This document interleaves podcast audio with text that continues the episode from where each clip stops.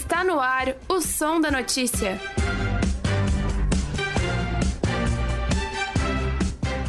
Bom dia, ouvintes da Rádio.UFSC. Bom dia, começa agora o Som da Notícia, edição do dia 2 de maio de 2023, terça-feira. Hoje, nossa edição especial, sobre o novo binário dos bairros Carvoeira e Pantanal de acesso à UFSC. A Prefeitura Universitária se posiciona sobre a implantação do binário. Mudanças no trânsito e impacto para quem circula de carro.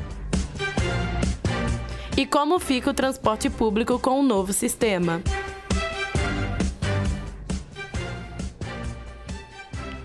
Após uma semana da implementação do novo sistema binário, a UFSC realiza diversas mudanças tanto nos pontos de ônibus quanto no trânsito da universidade.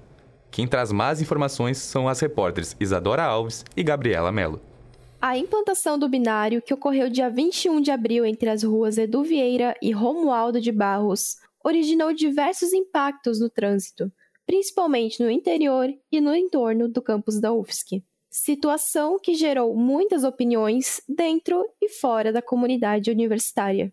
Conversamos com o prefeito da universidade, Hélio Rodak de Quadro Júnior, que nos conta sobre as principais mudanças que surgiram com o binário. Vamos ouvir.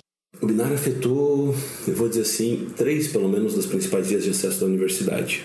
A primeira, mais evidentemente, a Capitão Romualdo de Barros, que é o acesso Carvoeira, né? Ela passou a ter essa característica de ser mão única, sentido UFSC Centro. A Edu Vieira, parcialmente, porque, vamos assim dizer, uma parte da universidade ela é mão dupla, vai e vem, mas depois da Eletrosul ela passa a ter o sentido apenas Centro UFSC. Né? Então é, isso teve um impacto muito grande para quem se desloca do centro ou continente, etc., mas geralmente ele vai passar por ali. O impacto mais significativo foi o fim da rotatória, ou a rótula da Carvoeira, que foi substituída por um cruzamento. E aí você vai ter algumas mudanças significativas nessa terceira via que eu vou mencionar, que é a desembargador Vitor Lima, que é a via, vamos onde fica a moradia estudantil, o bar desembargador, etc. Os carros que vêm desta avenida, dessa via, eles não conseguem mais fazer a conversão à esquerda e nem acesso à rotatória, então eles não conseguem entrar direto na universidade. É, isso foi pensado na ótica do binário, que quem vai pela desembargadora Lima, teoricamente, só vai seguir reto para César Seara ou vai virar à direita para pegar a Capitão Romualdo de Barros. O que mudou com o binário é a condição dos ônibus. A mais impactante das medidas foi a desativação da linha UFSC direto, que era o ônibus 185, e a substituição por essa nova linha chamada Thyssen-UFSC, que é o número 188. É, algumas linhas foram modificadas, então, por exemplo, sai de cena alguns volta ao morro, né, e agora até passa a ter um nome que não é nem mais Pantanal Carvalho, se chama Volta ao Morro Norte, e a prefeitura já sinalizou que está estudando algumas linhas novas. Hélio também apresentou o posicionamento oficial da prefeitura sobre o novo sistema. Então, a gente está numa linha de manter o diálogo muito intenso entre os diferentes atores. Então, mantemos diálogo com a prefeitura, mantemos diálogo com a comunidade. Tivemos um cuidado de ter uma audiência pública para tratar desse tema, né, onde foi acolhida essa discussão toda a comunidade. E, na medida da possibilidade, sempre fomos levando isso também. Reuniões que a gente teve com o próprio prefeito Topaz, a equipe dele e tal. E também o zelo de saber que, digamos assim, algumas coisas a gente consegue entrar com uma linha um pouco mais incisiva, que é a questão do nosso território interno aqui do campus em outros aspectos, no máximo, temos um poder de sugestão ou ponderação, porque, embora tenha uma relação com a universidade, o macro da Edu Vieira, o binário, ele transcende a área da UFSC. Né? Então, é, não temos um poder de veto ou de determinação de qual que ser essa linha. Então, a gente entende que também a Prefeitura Municipal de Florianópolis tem uma demanda com a cidade que envolve inúmeros bairros. É claro que a gente tem uma necessidade de pontuar alguns aspectos, porque isso atinge diretamente, mas a gente percebe que assim, não é uma discussão só sobre o bairro do Pantanal ou o bairro da Carvoeira.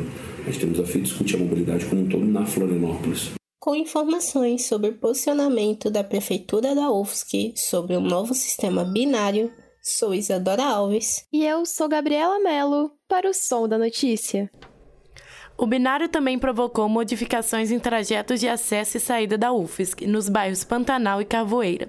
Pessoas que fazem o percurso de carro apontam alguns problemas dessa modificação de trânsito.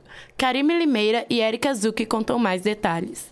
O novo binário gerou alterações para quem precisa transitar nas regiões do Pantanal e Carvoeira de carro. Vamos acompanhar o que mudou. A rua Edu Vieira passou a ser mão única no trecho entre a Marzém Vieira e a rótula da Eletrosul. A Romualdo de Barros passou a ser mão única no sentido UFSC-Carvoeira. A rótula da Carvoeira foi retirada e não é mais possível fazer a conversão à esquerda pela rua Desembargador Victor Lima para a rua Agronômica Christian Ferreira. Agora, só é possível fazer a conversão à direita para a rua Romualdo de Barros. Para saber como está a situação do tráfego, conversamos com Raquel Serafim, que utiliza o binário todos os dias e conta sobre as dificuldades que está enfrentando. Vamos ouvi-la. Aumentou muito o percurso para quem precisa circular com carro, que é o meu caso, pois eu tenho duas filhas de idade pré-escolar, justamente por, por ser muito difícil transitar nessas calçadas em direção à escola delas. Eu faço e trabalhar aqui também na região, faço percurso de carro e aumentou minha distância diária de 800 para 3,5 km, meio, mais do que isso até. Mariana Nascimento comenta sobre os problemas de aumento de rota para quem circula de carro pelos bairros atingidos pelo binário. Para os moradores do bairro e quem dirige no bairro, aumentou muito, absurdamente, cerca de 5 quilômetros a distância para você fazer percursos curtos que a dinâmica de um bairro residencial comporta. Então, aquela pequena ida no supermercado, vai e volta, a gente não tem mais como fazer isso sem dar uma volta gigante nessa rótula gigante e acessar bairros que antes a gente não precisava estar tá trafegando com os carros, né? Então, ele dá a impressão, com a fluidez, com a velocidade que os carros conseguem atingir por não ter redutores de velocidade, por não ter cruzamentos, é, ele dá a impressão que o deslocamento está sendo mais rápido, porque antes ele era mais lento. Mas na verdade a gente está tomando, às vezes, mais tempo para se deslocar em pequenas distâncias, porque ela virou uma grande distância. Enfim, tá levando mais tempo e consumindo mais, né, gasolina. Já Juliana Oliveira, técnica administrativa da UFSC, conta que a alteração do trânsito não mudou seu deslocamento diário para o trabalho. Vamos ouvir. Para mim não faz muita diferença, porque como eu já utilizava é, o mesmo caminho para vir e para voltar, que eu moro no Saco dos Limões, então tipo o caminho não mudou muito. Como a entrada da UFSC que eu utilizo é essa daqui do Pantanal, então eu já fazia esse trajeto de ir e vir por aqui e para ir embora eu ia pela Carvoeira mesmo, até pela comodidade de sair ali. Então não teve muitas alterações. A Prefeitura de Florianópolis informou que o binário será monitorado por 60 dias para que sejam realizados ajustes no trânsito. Karime Limeira. E Erika Zucchi para o Som da Notícia. Outro método de transporte afetado foi o transporte público. Passageiros e motoristas comentam sobre as diferenças desse novo sistema. Matheus Welter e Isadora Dimmel foram conferir.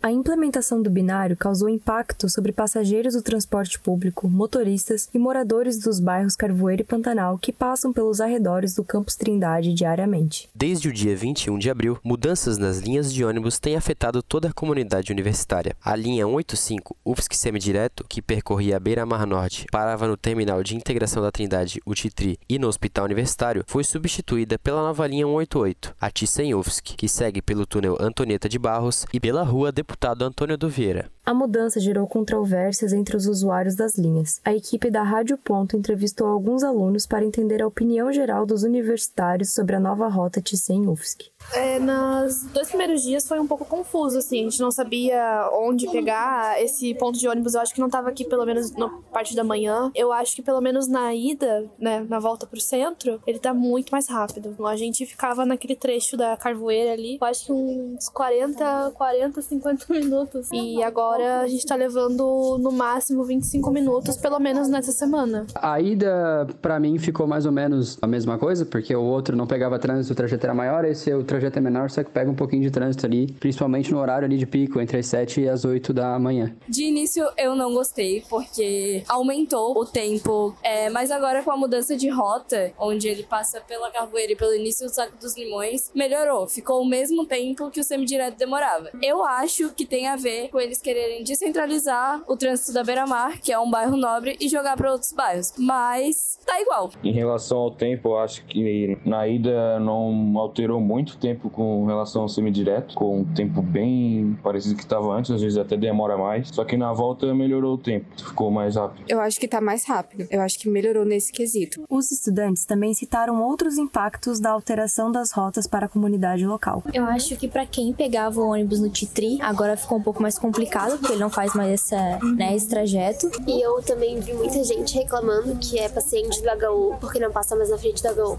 Foi o que eu mais ouvi a reclamação, assim, foi desse quesito. Causou impacto e vai levar tempo até para se acostumar. Vamos esperar, talvez a gente se acostume, melhore, mas por enquanto eu acredito que piorou, principalmente para ir do Ticem até a universidade. E em relação à lotação do ônibus, na minha concepção teve uma diminuição no Ticem, porque antes a galera que queria ir pro Titri pegava o ônibus para chegar no Titri e tal, e agora não tem essas pessoas, mas durante o trajeto ali na Carvoeira ele acaba agora tendo que pegar as pessoas que são os moradores ali, né? E agora estão usando a linha do, da UFSC para ir pro centro, né? O motorista de ônibus Everson de Figueiredo compartilhou com o Som da Notícia sua experiência como condutor da nova linha 188. Quando questionado sobre as orientações recebidas em relação à mudança de trajeto, falou assim: na realidade, as orientações que chegam pra gente, às vezes a gente acaba quase sabendo junto com vocês, como elas vêm meio que de imediatas, entendeu? A gente tem que acabar indo atrás para se informar como é que vai ser o trajeto das linhas, tudo, para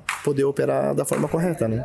Everson também fez considerações gerais sobre a linha. Na realidade, as pessoas reclamam um pouco porque acaba ficando meio desguarnecido em algumas partes, entendeu? É, em relação à parte dos passageiros do HU até as próprias pessoas que desciam no terminal da, da Trindade, que quando ele saía pela beira-mar, ele acaba, acabaria sendo uma linha direta até o Titri. O motorista contou para o som da notícia que acredita que parte dos problemas ocorrem pelas mudanças terem sido feitas sem a consulta de motoristas e usuários do transporte público. Com atualizações das novas linhas de ônibus em Florianópolis, eu sou Matheus Welter. E eu sou Isadora Dimmel. Para o Som da Notícia. Confira no próximo bloco o posicionamento de moradores dos bairros mais afetados pelo novo binário. Medidas de segurança são reforçadas por instituições de ensino básico após ataque em Blumenau. UFES que recebe mais de 26 milhões de reais em recomposição de orçamento. Inscrições para cursos Ciências, Gênero e Diversidades da UFSC encerram amanhã. UFES que abre 490 vagas remanescentes do vestibular 2023. Fique com a gente. O Som da Notícia volta já com estas informações. O Som da Notícia volta já.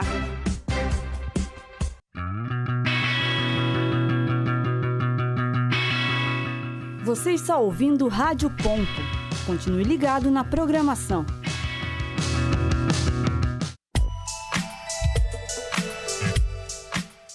Rádio Ufsc.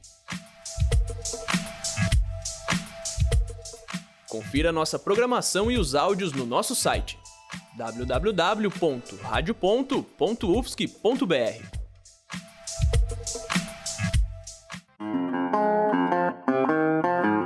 Continue ligado na programação da Rádio Ponto Um, dois, um, dois. Rádio Ponto UFSC. É rádio e ponto. Estamos de volta com o Som da Notícia. O Som da Notícia está de volta.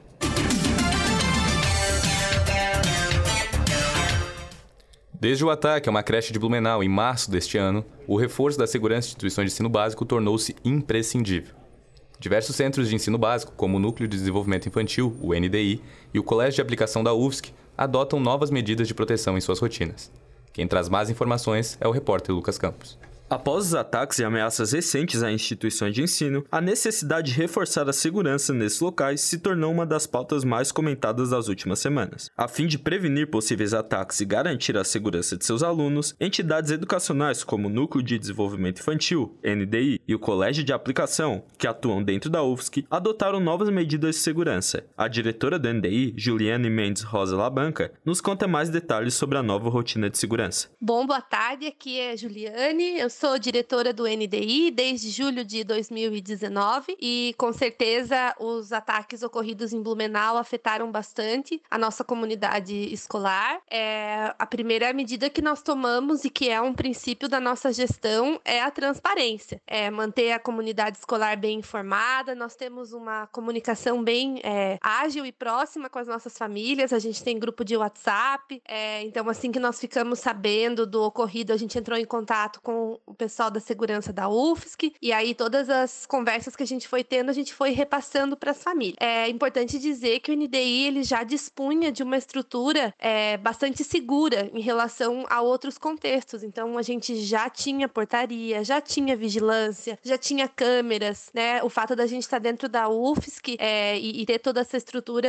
é, contribui bastante, né? Para que tenha um, um ambiente mais seguro do que outro. Mas a sensação de insegurança diante do ocorrido ela foi é, inevitável, né? Então algumas outras medidas que a gente tomou foi é, tornar mais rigoroso o controle de acesso das pessoas, ter crachá, ter é, lista, né, para registrar os visitantes. É, solicitamos o aumento das, das rondas, né, o que foi prontamente atendido e foi basicamente isso. Eu sou Lucas Campos para o Som da Notícia. Mesmo após o cessar de ataques a instituições de ensino no Brasil, a UFSC e todos os seus núcleos continuam seguindo as novas medidas de segurança.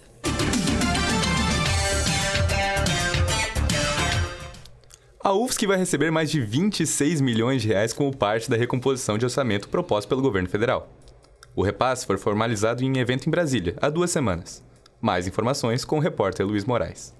Foi divulgado durante evento realizado em Brasília no último dia 19 de abril o repasse de 26 milhões e 34 mil reais para a UFSC. A iniciativa partiu do governo federal, representado na solenidade pelo presidente Lula e o ministro da Educação, Camilo Santana. A professora Andrea Trierweiler, secretária de Planejamento e Orçamento da UFSC, traz, em vídeo divulgado nas redes sociais da universidade, a visão da instituição sobre a importância do aporte. Vamos ouvir. A importância da recomposição do orçamento para as universidades federais brasileiras, públicas e os institutos federais, ela é, é muito bem-vinda, mais do que bem-vinda, pois afinal de contas nós ficamos aí escondidos, esquecidos, né, reclusos durante um bom tempo.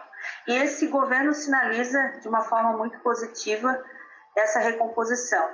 Então, ela é importante não só para a UFS, como para todo o cenário né, da educação brasileira principalmente educação pública, o que, que nós podemos destacar como importante? A gente consegue manter as nossas prioridades de gestão. Desde que assumimos na né, nova gestão da universidade, nós temos colocado em todas as oportunidades que nossas prioridades são os estudantes, os auxílios. Então, nesse cenário, a gente consegue garantir, né, nesse ano, essa a permanência estudantil, funcionamento do restaurante universitário, né, a continuidade aí dos nossos fornecedores, dos contratos continuados de vigilância, de, de limpeza, que são fundamentais também para o funcionamento da universidade. Justamente esse cenário positivo permite que a gente pense em projeções e não apenas em sobreviver, que era até então o que a gente fazia. Então agora a gente vai começar a planejar, realmente trabalhar com o planejamento e não apenas com a sobrevivência da universidade. Do montante destinado à UFSC, mais de 16 milhões de reais são para manutenção, além de quase 7 milhões para investimentos e 2 milhões para o Plano Nacional de Assistência Estudantil. No total, são previstos mais de 2 bilhões e 400 mil reais a serem distribuídos como recomposição de orçamento para universidades e institutos federais de todo o país. Eu sou Luiz Moraes para o Som da Notícia. Fique ligado! A Universidade Federal de Santa Catarina está com inscrições abertas para o processo seletivo especial destinado a preencher 490 vagas remanescentes do vestibular 2023. As vagas estão distribuídas em 30 cursos de graduação ofertados nos cinco campos da instituição. Com inscrições no valor de 100 reais, o candidato precisa preencher integralmente o requerimento de inscrições e enviá-lo para a Coperv UFSC até o dia 9 de maio. O edital completo, a relação dos cursos e os conteúdos que precisam ser estudados estão disponíveis no site www.remanescentes2023tudojunto.ufsc.br. Repetindo, www.remanescentes2023tudojunto.ufsc.br. Candidatos de baixa renda que quiserem pedir isenção da taxa poderão fazer a solicitação até 28 de abril. As provas serão realizadas em 18 de junho, das 2 horas da tarde até as 7 horas da noite, e podem ser realizadas nos municípios de Araranguá, Blumenau, Curitibano, Joinville ou Florianópolis. A COPEV está à disposição para esclarecer quaisquer dúvidas.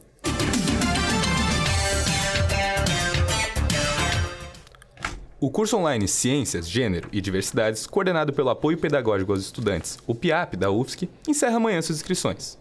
O projeto objetiva debater sobre raça, gênero, etnia e diversidade no âmbito universitário e científico. Essa edição do curso tem foco no diálogo permanente entre o meio acadêmico e os acontecimentos contemporâneos de preconceito e violência. O letramento racial crítico, a fim de revogar a inclusão plena e a diversidade, também é um dos temas. A PIAP conta com a parceria da Pró-Reitoria de Extensão, a Pró-Reitoria de Pesquisa e o Instituto de Estudos de Gêneros da UFSC. As matrículas devem ser realizadas pelo site da PIAP em piap.prograb.ufsc.br. Repetindo, piap.prograb.ufsc.br.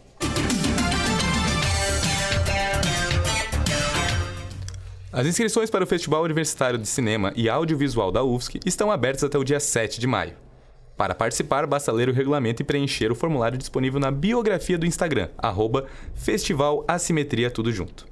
O seu propósito é incentivar e promover as produções audiovisuais criadas por estudantes de ensino superior, sendo aceito trabalhos na categoria de ficção, documentário ou experimental que tenham sido feitas a partir de 2020. O festival vai ocorrer de forma híbrida, dos dias 13 a 28 de junho, de forma híbrida. Com participação de estudantes de ensino superior das universidades do sul do Brasil, da Argentina, Uruguai, Paraguai e Chile. A Universidade Federal de Santa Catarina está com inscrições abertas para o vestibular de curso de licenciatura EAD. O prazo se encerra dia 9 de maio com uma taxa de 100 reais. Estão disponíveis 630 vagas distribuídas nos cursos de Ciências Biológicas, Letras Português, Matemática, Filosofia e Psicopedagogia.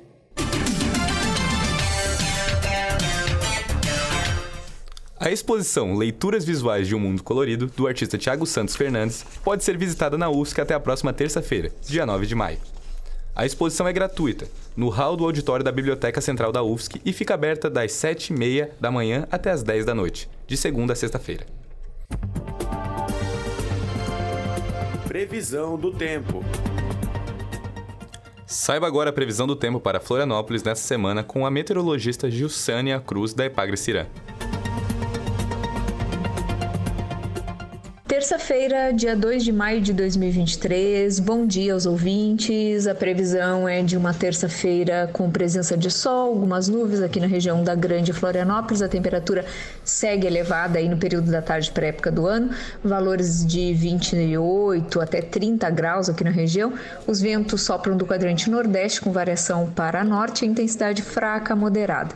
Mas a previsão é de mudança nos próximos dias, com dias de tempo mais fechado, mais úmido, condições para ocorrência de chuva mais frequente também né, no restante da semana, e aí nós vamos ter com isso também a diminuição da temperatura. Essa instabilidade estará sendo causada amanhã por uma frente fria que se aproxima do nosso litoral e nos próximos dias associado a um cavado, uma área alongada de baixa pressão.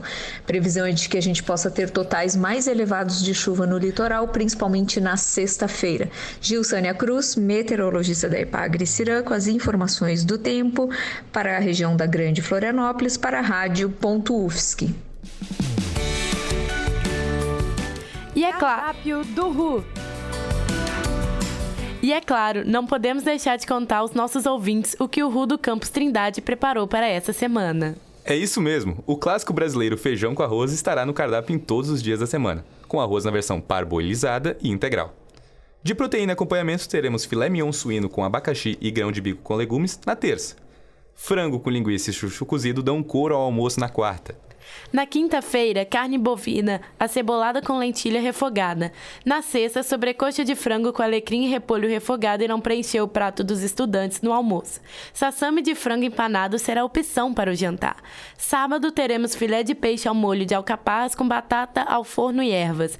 No domingo, haverá carreteiro com aipim cozido. Em todos os dias, teremos saladas variadas, além de frutas para sobremesa.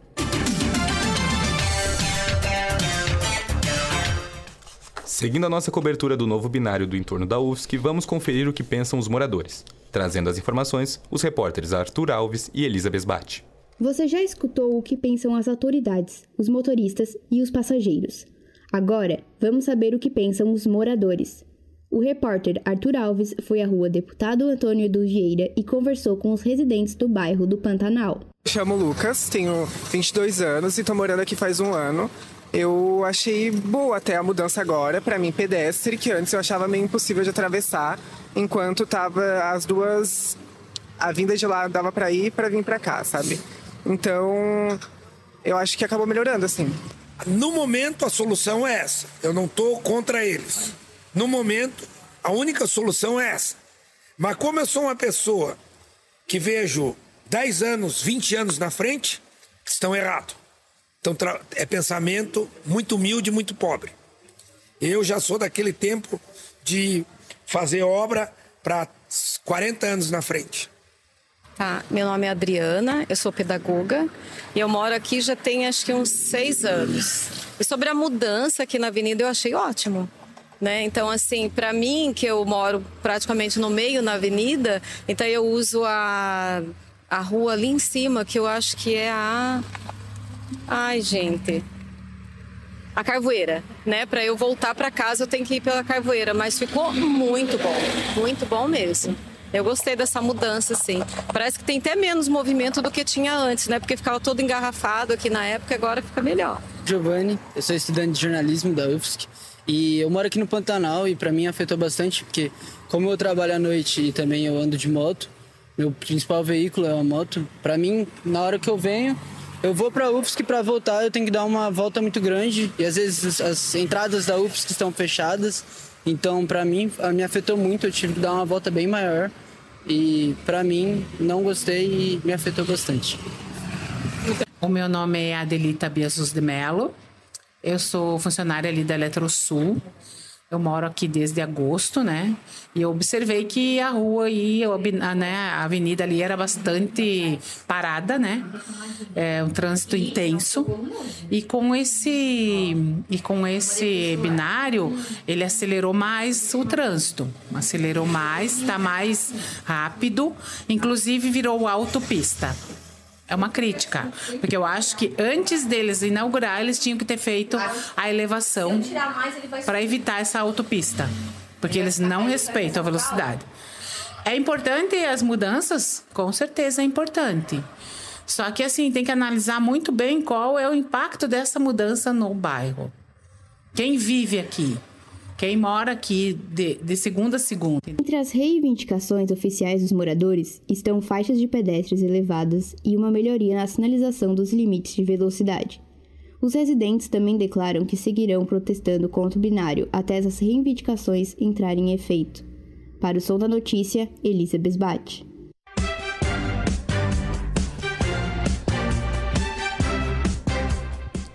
O Som da Notícia termina aqui. A edição de hoje foi produzida pela turma A da disciplina de Áudio e Radiojornalismo, em 2 de maio de 2023. Reportagem e redação de notícias por Arthur Alves, Elisa Besbate, Erika Zuc, Gabriela Melo, Isadora Alves. Isadora Dimmel, Karime Limeira, Lucas Campos, Luiz Moraes e Matheus Welter. Edição de Francisco Neves e Iago Carvalho. Locução de J. Ferreira e Ana Beatriz Vilete. Na coordenação técnica, Roque Bezerra. Monitoria de Cauê Bergini. Orientação da professora Valciso Culoto. O Som da Notícia volta dia 16 de maio, às 11h30 da manhã. Rádio.UFSC. É rádio, é jornalismo e ponto.